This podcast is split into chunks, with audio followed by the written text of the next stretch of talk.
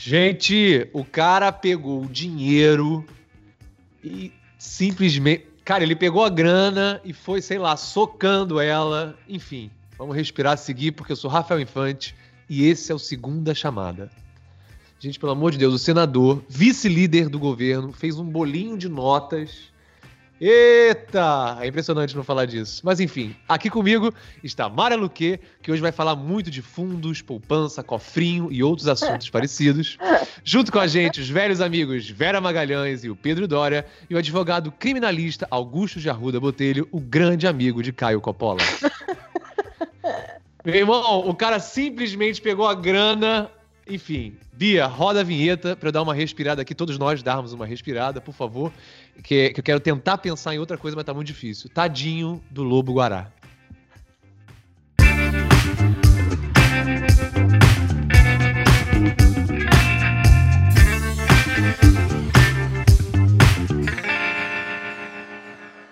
É claro que o primeiro assunto é ele, né? O senador Chico Rodrigues, do DEM de Roraima, ex-vice-líder do governo no Senado, o homem que fez da sua bunda a sua própria pochete. É, e aí, quem determina o afastamento do homem? O ministro Barroso. E onde ele manda guardar o vídeo do flagrante? Num cofre. Tá difícil manter a seriedade nesse caso, mas é preciso dizer que a operação que foi dar nos fundos do senador investiga um desvio de mais de 20 milhões de reais que deveriam ter ido para o combate ao coronavírus. A Polícia Federal diz ter indícios de que o senador cometeu crime de lavagem de dinheiro, embora só tenha encontrado com ele um dinheiro absolutamente sujo. O afastamento do senador gerou, claro, um debate é, muito sério. O ministro do Supremo pode, por decisão própria, afastar um senador eleito pelo povo? Eu vou deixar essa questão com você, Augusto. É, foi certa essa decisão ou foi canetada do, do Luiz Roberto Barroso? Bom, primeiro, obrigado pelo convite. É um prazer estar falando aqui com todos e todas. Ah, eu discordo do ponto de vista técnico de forma é, bastante dura da decisão do ministro Barroso. De trás para frente, é um pouco complicado falar isso sobre esse tema, vamos começar pelo final. Não se toma uma decisão dessa magnitude monocraticamente, a não ser que seja um caso de demonstrada absoluta urgência. Um caso, se você não tomar aquela decisão naquele momento, naquela hora, naquele período, no máximo naquele dia, é uma decisão que vai, de alguma forma, ficar ultrapassada. Então não se afasta um senador da República eleito e não se toma outra decisão que tenha o impacto que essa teve de forma monocrática. Essa é a primeira crítica e é uma crítica reiterada a vários ministros do Supremo que vêm se utilizando dessa forma de decidir, que foge completamente do espírito colegiado, que é o espírito de um tribunal, qualquer tribunal, uh, mas que infelizmente vem sendo cada vez mais colocado em prática. Essa é a primeira coisa. Do outro lado, essa decisão ela é cheia de pontos muito discutíveis. E vamos começar agora pelo começo.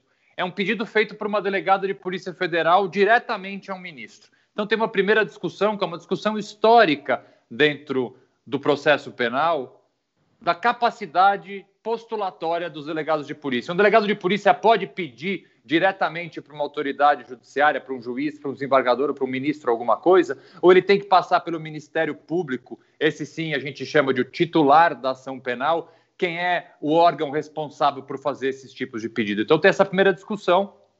Não houve uma passagem inicial pelo Ministério Público, a delegada pede, requer, o que é mais complicado ainda, diretamente para o ministro, que faz aí sim o que deveria fazer, pede para que a PGR, a Procuradoria-Geral da República, se manifeste. A PGR vai contra os pedidos da forma como foram feitos pela Polícia Federal, e aí o ministro não decide nem de um jeito nem de outro, cria uma própria decisão, o que a ele, obviamente, é permitido fazer, mas aí toma, a meu ver, a decisão mais ilegal e a pior que ele poderia tomar que é substituir uma eventual prisão preventiva por uma medida cautelar, e essa medida cautelar justamente é o afastamento do cargo. Para quem não conhece especificamente esse trecho da lei, é possível se afastar um funcionário público, uma autoridade pública do cargo, como uma medida cautelar alternativa à prisão, mas nunca alguém que tem um cargo eletivo. Essa função da lei serve, por exemplo, para afastar um funcionário público qualquer que que, que, ao invés de ir preso preventivamente, entende-se que seria o caso de afastar ele dessa função. Então ele vai deixar de ser secretário, vai deixar de ser oficial de justiça, vai deixar de ser o que for. Mas isso não deveria aplacar os eleitos pelo povo. Então, Perfeito. nesse ponto final, a decisão está bastante errada. E Vera, você acha que no Senado os senadores vão caçar o mandato dele? O que, que você acha? Cria-se um dilema também político. Eu não vou nem entrar na seara jurídica, que hoje a gente tem um, nobre causídico, meu amigo Augusto aqui com a gente, e no que eu concordo com ele também. A gente diverge bastante juridicamente, mas nesse caso eu estou com ele. É, então, do ponto de vista político, se cria aí um impasse bem grande. Não é a primeira vez que Senado e Supremo vivem aí esse estica e puxa de afasta senador, e aí o Senado não cumpre o afastamento ou demora a cumprir. É, no caso do Aécio Neves, houve uma situação semelhante. No caso do senador Fernando Bezerra Coelho, já no ano passado, ou início desse ano, o Senado também se contrapôs à decisão do Supremo de fazer uma busca e apreensão, inclusive no, no, nas dependências da casa, no gabinete do senador. Então, isso é um embate que é antigo e que vai se tornando mais frequente. A mesa do Senado deve se reunir para discutir o pedido do ministro Barroso, mas eles vão tentar ganhar tempo até o plenário do Supremo se manifestar. Até lá, ele não será afastado. E tem um problema adicional, Rafael, aí nesse caso, que é o fato do senador Chico Rodrigues ser o responsável pela distribuição de recursos aí de emendas e tal, é, para toda a base, para toda a região norte, que é a região do presidente do Senado, Davi Alcolumbre, ele é do Amapá, e o senador em tela é de Roraima, e também é, dele ser um aliado importante do presidente do Senado num momento em que ele pleiteia a possibilidade de se reeleger a presidência da casa e onde ele vai ter de bater para poder dar um duplo twist carpado e se candidatar, porque a candidatura dele, na verdade, é inconstitucional, lá no Supremo. Então, ele também não quer se indispor com os ministros do Supremo. É muito complicado o balé que o Davi Alcolumbre vai ter de fazer nesse caso aí. Ele está é, pisando em um campo minado, tentando se desvencilhar de todas as armadilhas que o caso tem. É, a questão vai bater no Conselho de Ética, como você falou, e aí é um caminho mais longo e mais tortuoso ainda. É, o Conselho de Ética não tem tomado providência contra nenhum senador nos últimos anos, nada indica que vá se apressar em tomar uma decisão em relação a esse senador. Já tem o caso do Flávio Bolsonaro, que se arrasta lá sem nenhum tipo de, de, de providência. É, eles têm aí a desculpa de que as comissões não estão funcionando por conta da pandemia. Então, lá no Conselho de Ética, portanto, onde é o foro que vai começar a decidir um eventual pedido de cassação do mandato dele, aí vai se arrastar mais ainda. É, eu confesso que eu nunca tinha ouvido falar do senador Chico Rodrigues, ou também se eu ouvi, eu não, te, não registrei, né? Mas ele não brotou do nada com, com um rabo cheio de dinheiro, né? Ele já foi vereador em Boa Vista, deputado federal por 20 anos, vice-governador e governador de Roraima. Chico é amigo de longa data do presidente, tem até vídeo do Bolsonaro dizendo que os dois tinham quase uma união estável, depois de 20 anos de uma amizade na Câmara dos Deputados. E, e, sabe o Léo Índio, aquele primo dos meninos Bolsonaro, que é muito próximo do Carluxo? Então, ninguém queria ele e o Chico Rodrigues acolheu o menino no gabinete. Depois do escândalo do Lobo Guará, oculto onde o sol não bate, Léo Índio pediu demissão. Pedro, menino ingrato, né? Menino ingrato, Léo Índio, é, talvez seja uma maneira de ver. Sabe, Rafael, eu estava quase esperando você fazer o tananã em algum momento. Porque cabe muito, nessa história cabe muito. Olha, tem vários tananãs para botar. Cara, é, não sei, algumas coisas me chamam a atenção nessa, nesse embrólio todo. O primeiro e fundamental é a coisa do dinheiro sujo é literal, né? O, o dinheiro, quando tiraram do short do senador, estava sujo. É, várias das notas estavam sujas. E, e isso é aquele cúmulo da indignidade que é uma indignidade literal, porque é um momento de indignidade humana extrema, né? Um policial ali tirando. E, ao mesmo tempo, é indignidade metafórica, que é o ponto de indignidade ao qual chegou a República. É, ao mesmo tempo, quando a gente começa a extrapolar um pouco essa questão da indignidade da República, o que, que quer dizer essa indignidade da República? Quer dizer o seguinte: a gente tinha essa república que estava ali entre PSDB e PT, que é uma república que desapareceu. Por um ano e meio, mais ou menos, foi uma república em que tinha um presidente que queria um golpe militar. Faltou a ele o apoio dos militares para dar o golpe. Então, estamos nos transformando na República do Centrão.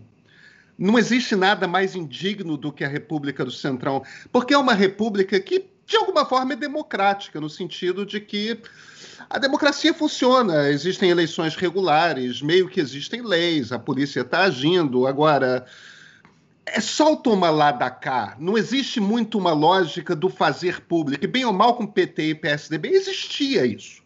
Existia uma lógica das políticas públicas regendo os governos. Isso desapareceu por completo. A gente está na República do Centrão. E nisso, a gente está vendo uma decadência por completa do Supremo, em que o Supremo virou dois times que estão se digladiando. Um está de um lado, o outro está de outro. Os ministros viraram agentes que vão brigando, é, cada um na sua decisão monocrática.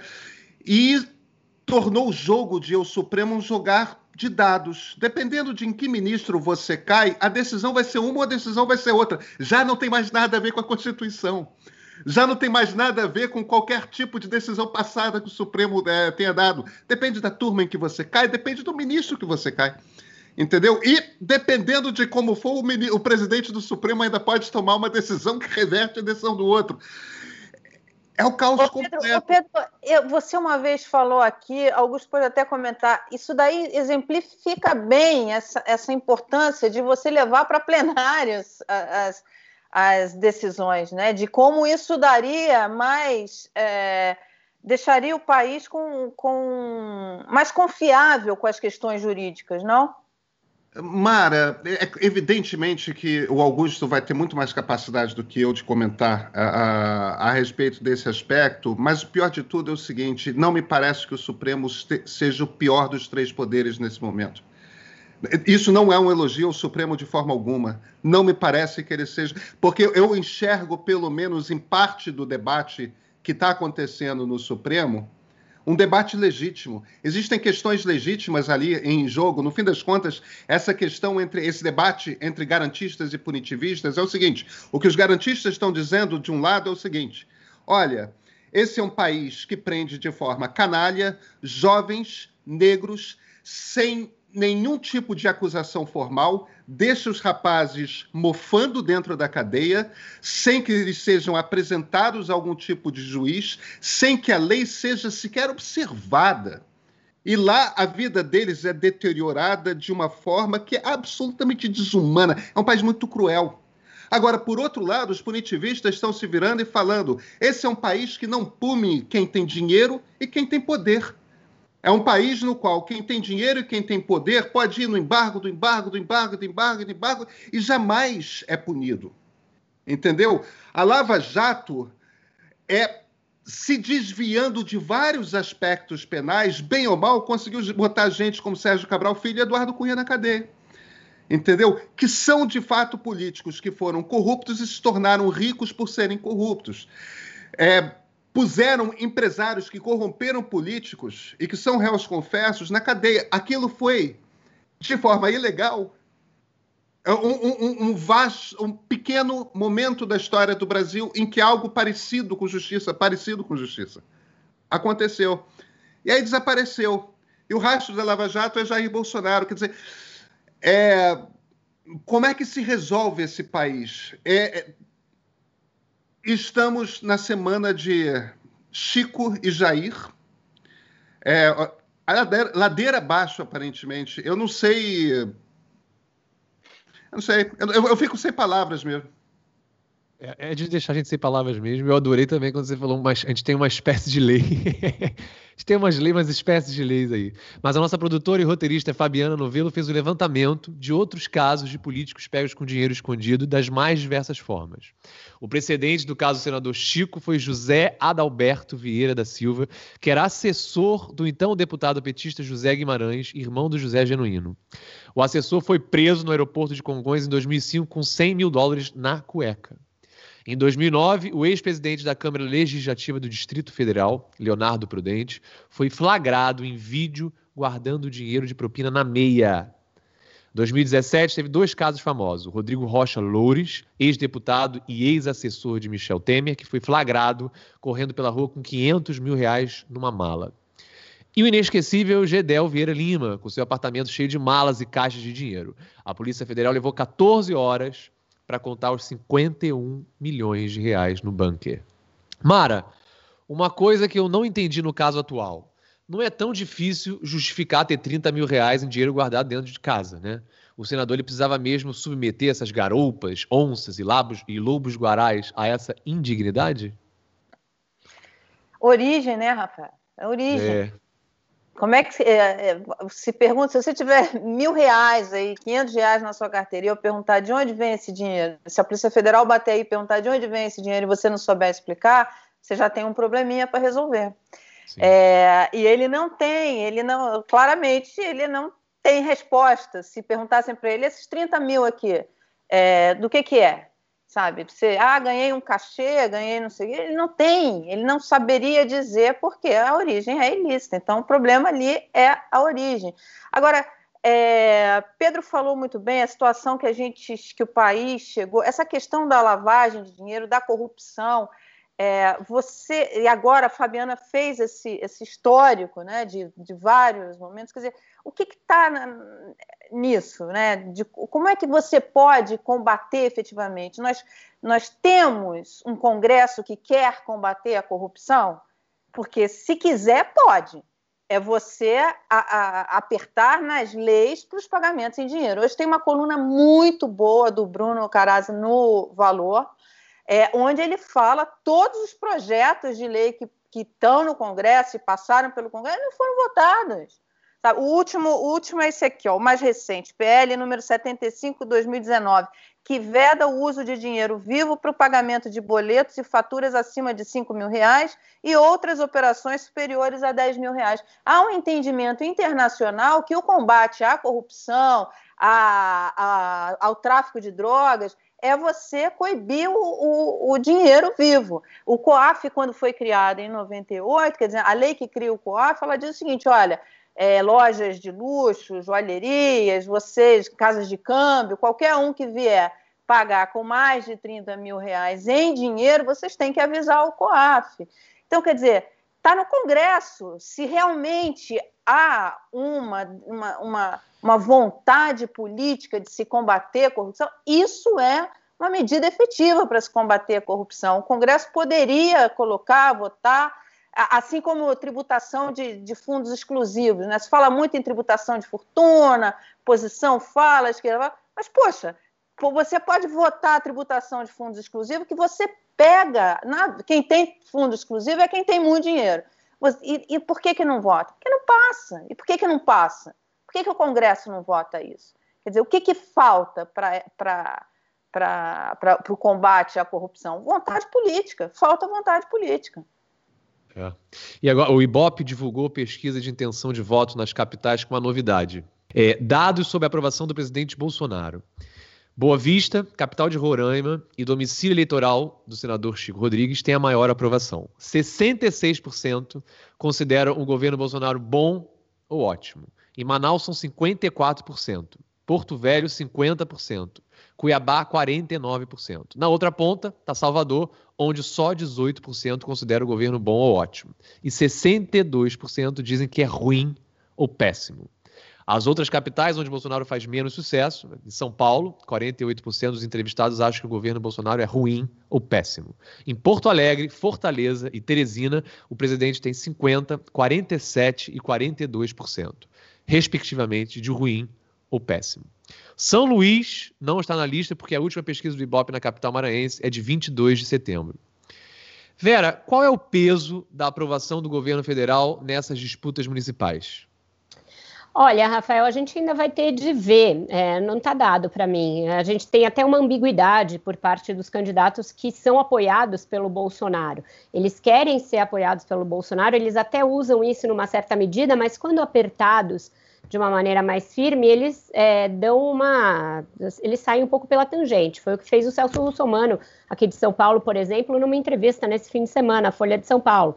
Questionado sobre os problemas do governo Jair Bolsonaro, ele, ele ficou muito incomodado e procurou se desvencilhar deles. Então, é aquela, aquela famosa, o postulado de recupero, né? O que é bom você fatura e o resto você tenta esconder. Então, o que se quer faturar nesse caso. É justamente o aspecto que leva a esses índices de aprovação inacreditáveis, né? A que você se referiu agora. Porque se você pensar em tudo que o Bolsonaro fez desde o início do ano até aqui, em termos de desrespeito à Constituição, aos princípios básicos do bom senso numa pandemia, é, as instituições, etc., ele ter esses índices de aprovação, você vê que isso se deve única e exclusivamente justamente ao bolso, ao cofrinho das pessoas. E aí o dinheiro suado e, e limpo das pessoas, não o dinheiro do senador Chico Rodrigues, mas aquele que vem por meio do auxílio emergencial. É, a plataforma quase única do Russomano, candidato bolsonarista aqui em São Paulo, é replicar o auxílio emergencial na forma do tal auxílio paulistano, algo que é tão eficaz e que fala tão diretamente aos corações e mentes do eleitorado, que ato contínuo foi adotado até pelo prefeito da cidade, que se, de quem se espera ali uma conduta fiscal mais responsável, porque justamente ele está no comando da cidade, sabe das limitações é, orçamentárias e fiscais, mas o Bruno Covas já disse que tem dinheiro no orçamento e que ele vai conceder um auxílio agora, nessa reta final que coincide com as eleições. É, então, isso é muito forte eleitoralmente, dinheiro na veia das pessoas. Essa mesma pesquisa que você se referiu, que mostra a popularidade do Bolsonaro lá nas terras do Chico Rodrigues, mostra que é, o que entra em auxílio emergencial em Roraima equivale a mais da metade do orçamento da cidade. É muito dinheiro para regiões tão pobres. É, isso faz toda a diferença do ponto de vista político, faz diferença nos indicadores econômicos, índices de desemprego, de desigualdade, etc., são afetados por esse dinheiro, e é um dinheiro que as pessoas ainda não se deram conta que tem data e hora para acabar é, e que ninguém sabe como vai ser substituído por uma maneira mais efetiva e permanente de, de fornecimento de renda. Já existe o Bolsa Família, mas ele é em patamares muito menores em termos de, de recursos, e qualquer discussão para a criação de uma renda básica mais é, permanente e maior, esbarra na falta de recursos. Então você vai ter que te falar de coisas que o Bolsonaro proibiu o Paulo Guedes de falar, justamente porque atrapalham os candidatos dele, que é a criação de novos tributos e eventuais cortes em outras áreas, coisas impopulares. Então, o presidente está jogando com o auxílio como uma arma eleitoral muito poderosa, seus aliados estão fazendo eco a esse discurso, mas a gente sabe que isso é uma forma de estelionato eleitoral. Esse auxílio tem tempo para acabar. O auxílio que o Russomano propõe não para de pé, porque ele passa por uma renegociação da dívida da cidade, algo que já foi feito e que, para ser refeito, teria de passar pelo Senado mas parece que ninguém está afim de discutir esse assunto de uma maneira séria, porque senão seria o caso dos adversários dizerem que ele está cometendo estelionato eleitoral e não se juntar ao estelionato de alguma maneira, como é o que está fazendo, por exemplo, o candidato Tucano aqui em São Paulo. Sim. E você acha que, que, que em Roraima também conta a questão dos venezuelanos refugiados? Ou... Eu não estou acompanhando a sucessão lá é, é, muito, com muita cuidado, muito de perto, mas certamente sim. Eu me lembro de entrevistar a prefeita Tereza Frita é, nos momentos de crise mais aguda é, de entrada de venezuelanos no Brasil e ela relatar um estado de verdadeira calamidade na cidade, com os serviços é, públicos todos colapsados, sem capacidade de atendê-los. Imagino que isso, no curso de uma emergência sanitária, como é a pandemia da Covid-19, deva ter sido bastante amplificado e maximizado. Então, com certeza conta. Lembrando que o Chico Rodrigues, aproveitando que a gente está fazendo de, falando de Roraima, mas só fazendo um parênteses, é, ele se notabilizou e ele chegou ao Senado vencendo o notório Romero Jucá, que era líder de todos os governos, ele ganhou por uma margem minúscula, pouco mais de 400 votos do Romero Jucá, e se era a renovação política que ele pregava, a gente tem um resultado aí na forma de lobos guarás na cueca, né? Sim. Essas manobras para popularidade são impressionantes, né? Deixa a gente com muito tananã também. Agora, Pedro, os candidatos eles devem buscar colar no Bolsonaro onde ele está bem e descolar onde ele está mal. É, o Celso Russomano ele cometeu um erro ao se apresentar como candidato do presidente numa cidade que 48% acham o governo ruim ou péssimo?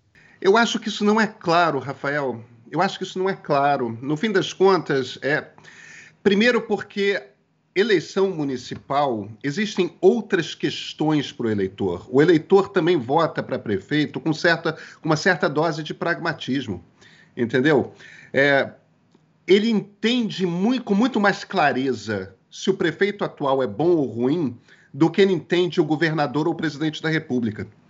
Porque, no fim das contas, o prefeito é lixo coletado, é, é, entende? É como é que está o estado da rua, como é que está. É muito visível a gestão municipal para o eleitor. É muito visível. É, é transporte, a transporte público é uma coisa fundamental para boa parte da população. Sim. Então, existe essa dose de pragmatismo que é muito importante. Agora, quando você tem um, um presidente que é muito popular, é claro que isso traz alguma coisa. Aqui no Rio de Janeiro, por exemplo, é muito difícil para um Bolsonaro salvar alguém como Marcelo Crivella, que se mostrou um presidente, um prefeito profundamente impopular, porque a administração dele é desastrosa. Agora, para um russomano, a mim parece que o Bolsonaro está fazendo com que o russomano se mantenha um candidato viável para o segundo turno há mais tempo do que do que normalmente um russomano duraria, entendeu? Então, no fim das contas, é uma aposta que o candidato faz. Colo ou não colo? Vale ou não vale? Alguns candidatos fazem essa aposta. E pode fazer sentido, porque veja, uma cidade como São Paulo, por exemplo, nesse momento em que o zeitgeist político da população se inclinou para a direita, se por um acaso o russomano se consegue, consegue se manter estável o suficiente para ir ao segundo turno e alguma coisa acontece para que Guilherme Boulos chegue ao segundo turno, a mim parece, a Vera conhece política de São Paulo melhor do que eu, mas a mim parece que o russomano fica com forte chance de chegar a prefeito. Não me é, parece que Bruno... a gente vai chegar a essa situação Freixo-Crivella. Nos dados não mostram isso, mesmo porque tem um congestionamento ali no voto de esquerda que eu acho que pode impedir o Boulos de ao segundo turno. Eu imagino hoje um cenário em que o prefeito esteja mais ou menos assegurado, o que é diferente de 18, porque a gente tem então um centro mais bem fornido do que na eleição presidencial do Bolsonaro e mais, e mais do que houve aí no Rio em 16. É, e um ou outro indo ao segundo turno. Se, eu, se vingasse aquele processo do PT de retirada da candidatura do Gilmar Tato, eu acho que o Boulos teria boas chances, porque ele está crescendo, ele tem uma campanha eficiente do ponto de vista de comunicação e ele tem um voto que é um voto novo aí é, de esquerda aqui em São Paulo, que é o voto do Freixo aí, na classe média rica e escolarizada. Mas eu acho que o Tato freia um pouco esse crescimento dele. A conferir, tá? Essa Ô, é Vera, minha... mas você não acha que isso pode acontecer na reta final, por exemplo, da, da é, desse campo mais progressista se unir em torno da campanha do, do Boulos, porque ele realmente está um crescimento. Nós fizemos essa batina com os candidatos na semana passada e é impressionante a audiência do, da, da sabatina do Boulos. É Mas eu acho que tem essa bolha de internet que curte, ele acompanha, a campanha dele de internet é muito bem eficaz, é muito eficaz, Mara, mas a gente não pode perder de vista o retrospecto recente eleitoral do PT e da esquerda em São Paulo. Perderam em 2016 no primeiro turno, quando Fernando Haddad estava no cargo. Dois anos depois, ele perdeu novamente no primeiro e no segundo turno na cidade. E, é, além disso, ele não quis ser candidato agora porque viu que não era uma eleição para o PT em São Paulo. Então, eu acho que não é simples e eu acho que o fato de o Bruno Covas ter a, a máquina a favor dele e a máquina do governo do estado também são duas máquinas trabalhando para um candidato que é, é, tem todo o tempo de TV numa campanha limitada pela pandemia, em que as pessoas não podem fazer muita campanha. Então, eu acho que é um cenário diferente. O Bruno Covas não é o Alckmin em 2018, por exemplo. E o fato da jornada pessoal dele ali de, é, de ter se mostrado com câncer e aberto o tratamento criou uma narrativa que ele não tinha até então. Criou uma imagem para ele que, que acabou suplantando aquele, aquela raiva da população com o fato do Dória ter renunciado à prefeitura logo no início do mandato. Então, é tudo mais constante é, hoje o prefeito, a meu ver, tem condições de garantir uma vaga no segundo turno jogando na retranca como ele está. E aí a outra deve ficar entre o Boulos e o Russomano. Essa é a minha avaliação do cenário hoje. É. Semana passada, o My News, em parceria com o El País, fez sabatinas com 11 candidatos à Prefeitura de São Paulo. A Vera já falou aqui tanto na direita como na esquerda, tem candidatos com propostas de renda básica ou auxílios durante a pandemia. Mara, é, é viável a implementação desses programas? O que, você achou das respostas dos candidatos para esse desafio?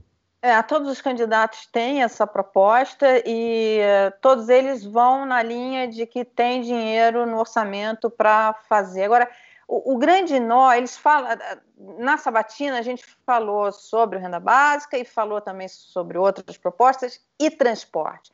Transporte, como o Pedro bem colocou, vai ser um nó, porque você tem é, as empresas de transporte com prejuízo por conta da pandemia e você tem contratado aí um aumento no, no início do mandato do próximo prefeito. Então lembra foi, foi o que? 2013, Vera, que teve o movimento do.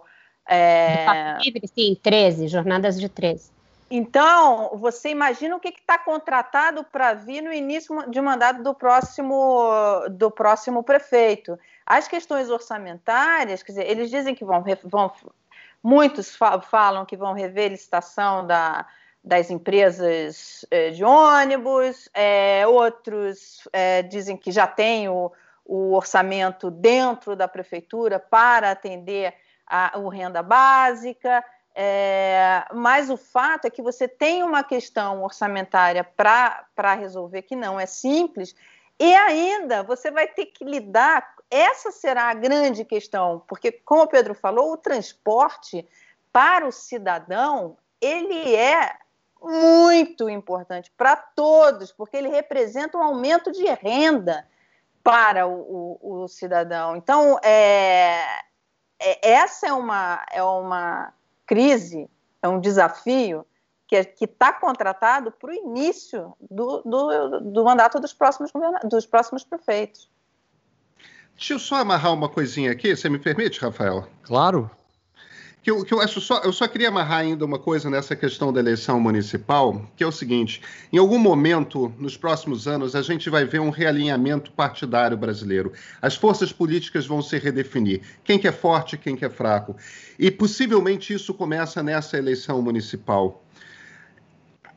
Qual vai ser a força de esquerda que vai ser importante? Como é que vai ser redefinida a esquerda brasileira? Eu acho que isso vai ser uma das coisas mais interessantes que a gente vai ver. Aparentemente, sem a bandeira Lula livre, porque o Lula, afinal de contas, está livre, essa pauta desapareceu para o PT e isso enfraqueceu o PT perante o eleitor de esquerda muito, porque agora o eleitor de esquerda pode olhar para o PT e para a corrupção do PT com conforto Entendeu? Olha, tudo bem, agora o Lula está livre, a gente não tem mais que precisar ficar gritando ali contra a Lava Jato. Gente, o PT tem um problema. Aí o, esse eleitor começa a olhar para o lado. Manuela Dávila, em Porto Alegre. João Campos, no Recife, pelo PSB. A Manuela é do PCdoB. João Campos é do PSB. O, o, o, Marcelo Freixo aqui no Rio do Pessoal e o Guilherme Boulos, também do Pessoal, em São Paulo, a gente está começando a ver que tem forças políticas aí se articulando. Eu não sei que partido, se um partido vai se mostrar, começar a ganhar força, vai começar a ganhar estofo. Tem o Flávio Dino, que é um governador que mostra algum tipo de relevância. O PDT não me parece que está conseguindo, apesar da liderança do Ciro Gomes, mostrar alguma coisa de mais relevante nessa eleição municipal. Um dos cenários mais interessantes para mim, pós-eleição municipal, é o da esquerda, que naturalmente vai ser menor, tá? Porque a gente ainda está nos zeitgeist da direita. Mas isso não é para sempre. Democracias são cíclicas. Em algum momento ali na frente, a esquerda é forte de novo. Quem é que vai começar a mostrar a cabeça para cima? Talvez estejamos nos aproximando de um momento pós-PT em que outro grupo de esquerda venha se tornar dominante. É, é, o Brasil está tão enlouquecido, gente. Assim, eu confesso que eu estou pensando no senador que guardou dinheiro, né? Lá onde o sol não bate, né? Mas o Brasil está realmente tão doido que essa nem foi a coisa mais escrota que aconteceu nessa semana. A medalha de ouro fica com o caso do jogador Robinho, que chegou a ser anunciado como reforço do time do Santos, mesmo com uma condenação por estupro na Itália. A condenação foi em 2017 e todo mundo sabia. Na semana passada, uma reportagem do Globo Esporte revelou áudios que estão no processo da justiça italiana. Neles, Robinho tenta justificar o injustificável. Ele combina depoimento com amigo, faz um monte de coisa. Depois dessa bomba, os patrocinadores foram se posicionando. É, alguns retiraram o patrocínio do clube e outros ameaçaram sair se a contratação fosse adiante. Pressionado, o Santos anunciou a suspensão desse contrato. Augusto, sem essa pressão financeira, será que o time seguiria adiante dessa contratação? Como é que foi? Difícil te dar essa resposta, principalmente diante do dado que eu tive acesso hoje. Na verdade, foi publicizado, foi atualizado hoje o Anuário Brasileiro de Segurança Pública. E eu sugiro a leitura porque há alguns dados, pelo pouco que eu vi essa manhã, chocantes. Mas um deles me chamou muita atenção, que nós temos um estupro a cada oito minutos no Brasil. Esse número, no último anuário, era um pouco maior, um estupro a cada 11 minutos, não que isso seja pouco, mas houve uma redução e temos um estupro, então, a cada oito minutos. É um número absolutamente assustador num crime tão grave como esse. Com relação ao caso do Robinho. Primeiro, Augusto, tivemos um aumento. Aumentou um aumento. o número de estupros. Não, aumentou, exatamente. O número, exatamente, o número diminuiu, mas aumentou o número de estupros. É, é diminuiu essa... o tempo entre um e outro. Diminu... Né? É, exatamente, exatamente. É, com relação ao Robinho, acho que primeiro, não que eu precise dizer isso, presunção de inocência ela tem que valer, inclusive, para o Robinho. Ele tem uma condenação em primeira instância ainda, há recursos na justiça italiana que ele pretende apresentar mas tomando como base as conversas foram divulgadas e tomando como premissa o fato de que aquelas conversas não foram descontextualizadas e é aquilo mesmo que ele disse, naquela ordem, os diálogos são repugnantes. Acho que não há outra palavra para a gente falar sobre isso. Os diálogos mostram, e isso é curioso e tristemente curioso. A minha leitura dos diálogos foi de que, de certa forma, na cabeça do jogador, ele não estava fazendo nada de errado. Isso Sim. me chamou mais atenção quando ele fala: não, não, não, mas eu, eu, eu, não, eu não transei, eu só fiz aqui. Eu consigo imaginar uma certa verdade naquela fala. Na cabeça dele, aquilo tá tudo bem. Ela, já que ela estava bêbada mesmo. E eu realmente não transei. Quem transou foi o outro. Então, é assim, é, é, mostra tanto da nossa sociedade, do machismo e de como funciona a cabeça, ainda, infelizmente, de uma boa parcela da nossa população, especificamente em relação a crimes sexuais, que esse é um caso que ele tem que ser analisado sobre vários vieses, não apenas o jurídico. Acho que a gente precisa olhar para esse caso como a sociedade brasileira enxerga o crime de estupro, como está enxergando agora. O Robinho ganhou 100 mil seguidores, gente. Perdeu. Perdeu? Ah, ele, no primeiro momento ganhou. É, ele estava com dois. A notícia que eu vi, ele tinha 2 milhões 300 e partiu para 2 milhões e 400, ou uma coisa semelhante. Assim. É, é, e de fato foi contratado para um grande time de futebol aqui, com essa condenação já pública. Eu acho, eu acho que, que uma coisa que, que tem que ser dita nesse caso, que é muito significativa e que não é a primeira vez em casos recentes, é que é, a coisa só muda, e no caso da, da, contratação dele pelo Santos, quando entra interesse econômico né, em jogo. O Santos só desistiu de contratar quando os patrocinadores resolveram dizer que não iam se atrelar a isso. Até então estava dizendo que ia manter, e que inclusive o cara ia trabalhar de graça. E quase como um benemérito ele estava sendo apresentado para a torcida, nos, nos canais oficiais do time, uma vergonha uma indignidade absurda. É, eu não sei, Vera, a partir, do, a partir do momento em que os diálogos foram publicizados, eu não sei se o Santos conseguiria segurar a pressão, mesmo que não pressão econômica dos patrocinadores. A pressão, hoje em dia, ela é muito maior, as redes sociais amplificam muito isso, ainda bem nesse aspecto.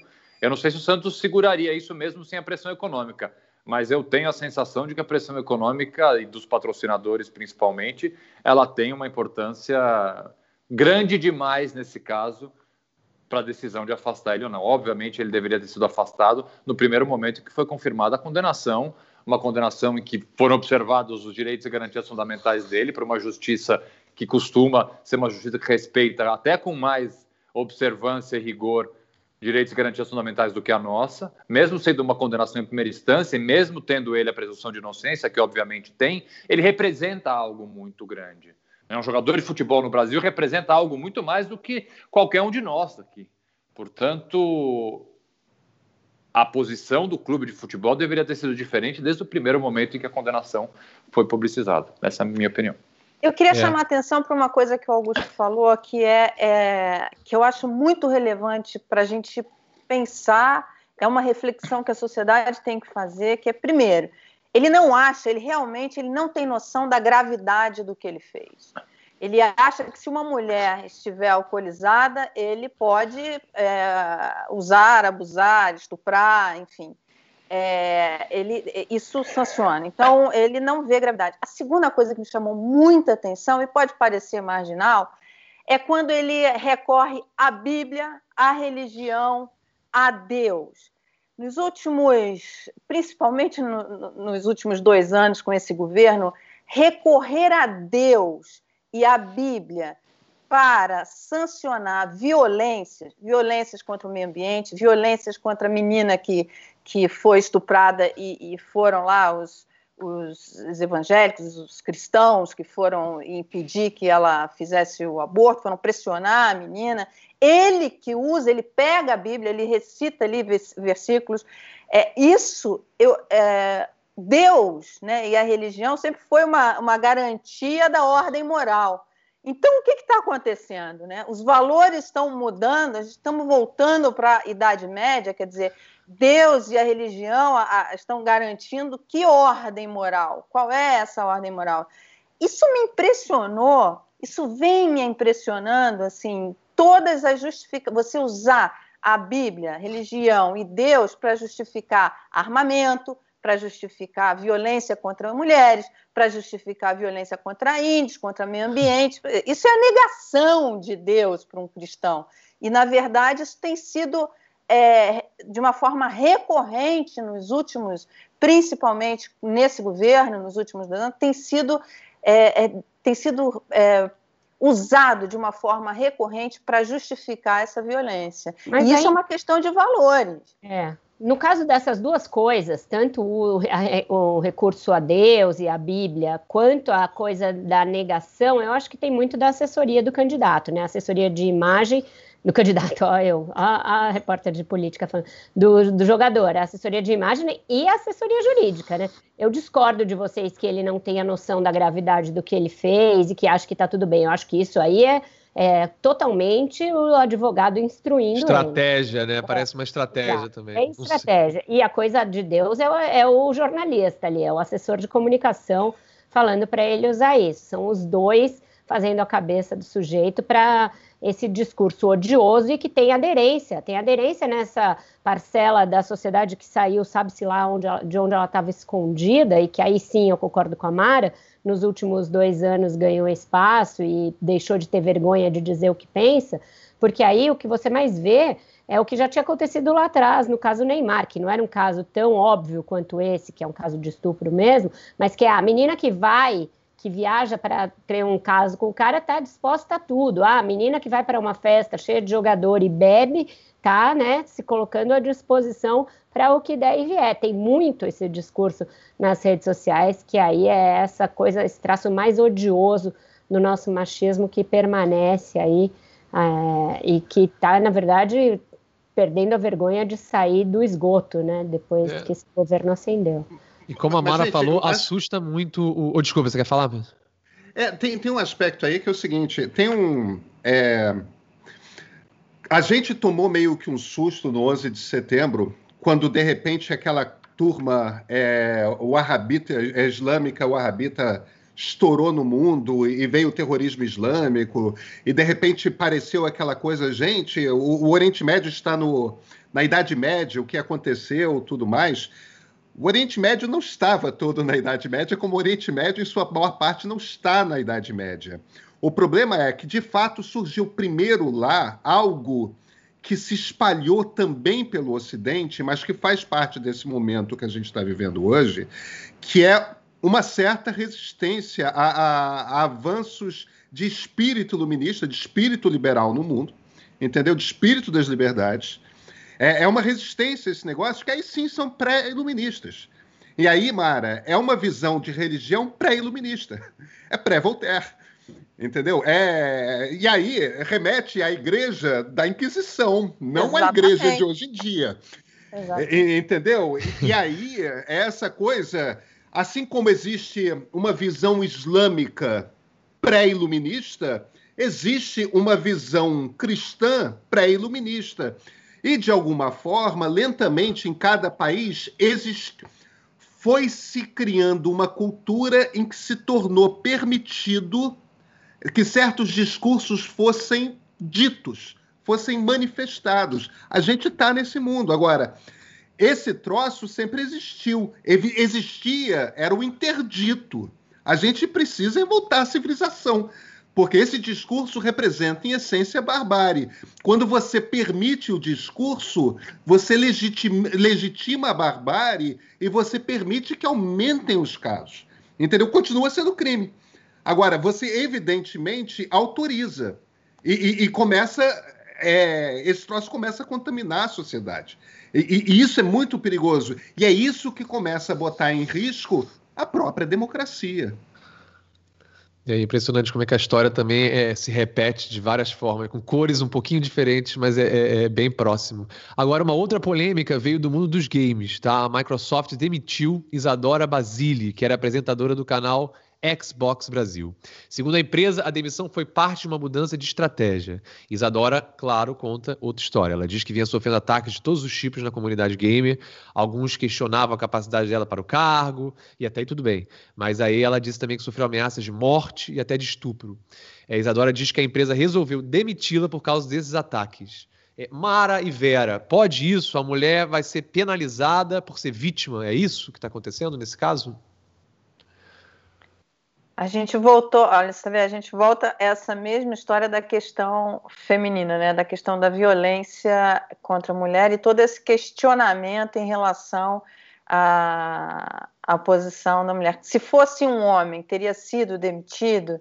É, qual é qual é o arcabouço? Quer dizer, eu não acompanhei a história dela, mas o que eu acompanho e vejo é, em relação a, ao mundo corporativo, em relação às mulheres é, você tem avanços, mas você tem avanços lentos, né? E você tem uma violência ainda muito forte é, em relação a mulheres, mesmo no mundo corporativo. É. Agora é, vamos. Não, fala, Vera, você desculpa. Tinha chamado, não, só isso, dar um isso. leve aí. É, concordo com a Mara, e a gente vê, mesmo na política, como é muito mais lento o avanço da representatividade feminina do que da, é, em outras áreas, né? Muito lenta a chegada da mulher ao poder na política também, e os questionamentos que se fazem às mulheres são muito mais duros do que aqueles que se fazem aos homens. Eu acho que tem aí é, gratas exceções, né? E acho que a pandemia colocou alguma delas em evidência. O fato da Jacinda Ardern, a primeira ministra da Nova Zelândia, ter sido reeleita nesse fim de semana, mostra que é, uma ilha, talvez civilizada como a Nova Zelândia, possa ser um embrião de uma mudança de visão nesse, nesse aspecto aí, Rafael. Sim. E agora, parafraseando Noel Rosa, São Paulo dá café, Minas dá leite e o Rio de Janeiro dá milícia. Segundo o mapa dos grupos armados do Rio, as milícias dominam 57,5% da área da cidade, onde vive um terço da população. O relatório é uma parceria do Grupo de Estudos de Novos Ilegalismos da Universidade Federal Fluminense com o Núcleo de Estudos da Violência da USP, o Disque Denúncia e as plataformas digitais Pista News e Fogo Cruzado. Um mapa dá uma ideia do domínio dos criminosos em toda a região metropolitana do Rio. Os bairros em azul são dominados pelas milícias, vermelho é do Comando Vermelho, verde do Terceiro Comando Puro, amarelo da facção Amigos dos Amigos. Juntando tudo, o crime domina 73% da área do Rio de Janeiro. Dos mais de 12 milhões de habitantes da região metropolitana, 7 milhões vivem em áreas dominadas pela milícia, ou por alguma facção, 57%. Outros 36% da população vivem em áreas sob disputa de grupos criminosos, que estão em cinza escuro no mapa. Pedro, você também é carioca. Algum dia a gente vai ter a cidade de volta para nós, ou nada vai mudar enquanto a Zona Sul e a Barra estiverem em cinza claro no mapa? É, primeiro, eu acho que tem alguns pontos aí importantes, Rafael. É, é, primeiro, justiça com nós cariocas. Eu acho que nós vivemos uma circunstância. Eu gosto muito de São Paulo e morei muitos anos em São Paulo. É, em São Paulo você não tem a percepção, se você é da classe média em São Paulo, você não tem a percepção da criminalidade como você tem no Rio de Janeiro. Porque no Rio de Janeiro, a criminalidade, os tiros e tudo mais são vizinhos, acontecem do seu lado em Ipanema, no Leblon, em Copacabana, onde for. Em São Paulo é a vários quilômetros de distância, porque a periferia em São Paulo fica de fato na periferia. É, então o carioca tem muita consciência da violência. O problema não é a classe média, a elite estar consciente ou não. É, o problema é o problema é que a cultura política da cidade do Rio de Janeiro, nos últimos 30 anos, se desintegrou por completo. Isso foi um projeto do Geisel e do Golbery que seria longo demais para construir, tinha a ver com as circunstâncias políticas de transição da ditadura para a democracia que eles queriam se livrar da, entregar um MDB mais fraco, mas enfim, isso é uma outra história. A questão é o, que é mais interessante desse estudo agora? Mais interessante é o seguinte: aos poucos, isso já vem de antes. O que é o Amigos dos Amigos? Os Amigos dos Amigos já era um grupo lá atrás, vindo dos anos 90, de traficantes que trabalhavam com auxílio da polícia. Os amigos eram a polícia. Entendeu? Os amigos dos amigos, os segundos amigos aí já eram a polícia. Já era um grupo de traficantes que trabalhava com auxílio da polícia. Então, depois do, da ADA, vieram as milícias entrando nessa história. Chegamos, enfim, ao ponto de que dos grupos organizados do Rio, mesmo se você soma todos os outros, a polícia. Porque é isso que a gente está falando quando a gente fala de milícia. A gente está falando de polícia. A gente está falando de polícia. A polícia é o maior grupo criminoso não propriamente organizado do Rio de Janeiro. A gente não tem mais Comando Vermelho, a gente não tem mais Terceiro Comando, a gente já não tem mais ADA, estão sendo lentamente eliminados. Que estado é esse no qual as polícias são oficialmente o maior grupo criminoso, organizado, estruturado, que toma conta de talvez um terço da população? Que, que subjuga um terço da população. Segundo aspecto fundamental, este não é um problema do Rio de Janeiro.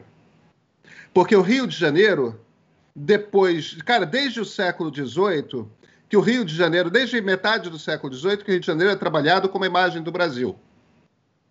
Durante toda a história da República, o Rio de Janeiro foi trabalhado como imagem do Brasil. O clichê de Brasil é: liga qualquer televisão no mundo, bicho, é Cristo Redentor, Pão de Açúcar, Morena sambando. É isso. Sim. Ou seja, isto que está acontecendo no Rio de Janeiro, e olha, isso que está acontecendo na floresta amazônica, porque é a outra imagem do Brasil, é como o Brasil é percebido no mundo. Então, ter a percepção, ter a ideia, a ilusão de que isso é um problema local é um engano. O Rio de Janeiro é um problema do Brasil. Resolver o Brasil passa por resolver o Rio de Janeiro. E o Rio de Janeiro não vai ser capaz, a, os políticos, o tipo de político que tem no Rio de Janeiro, não vai resolver esse Estado. Porque hoje a gente chegou a um ponto que a estrutura policial, a estrutura de segurança do, do Rio de Janeiro apodreceu por completo. Ô Pedro, mas aí Sem a gente você... chega... Ah, desculpa, eu pensei que você tinha terminado. Não, não, não, não, não, manda ver, manda ver.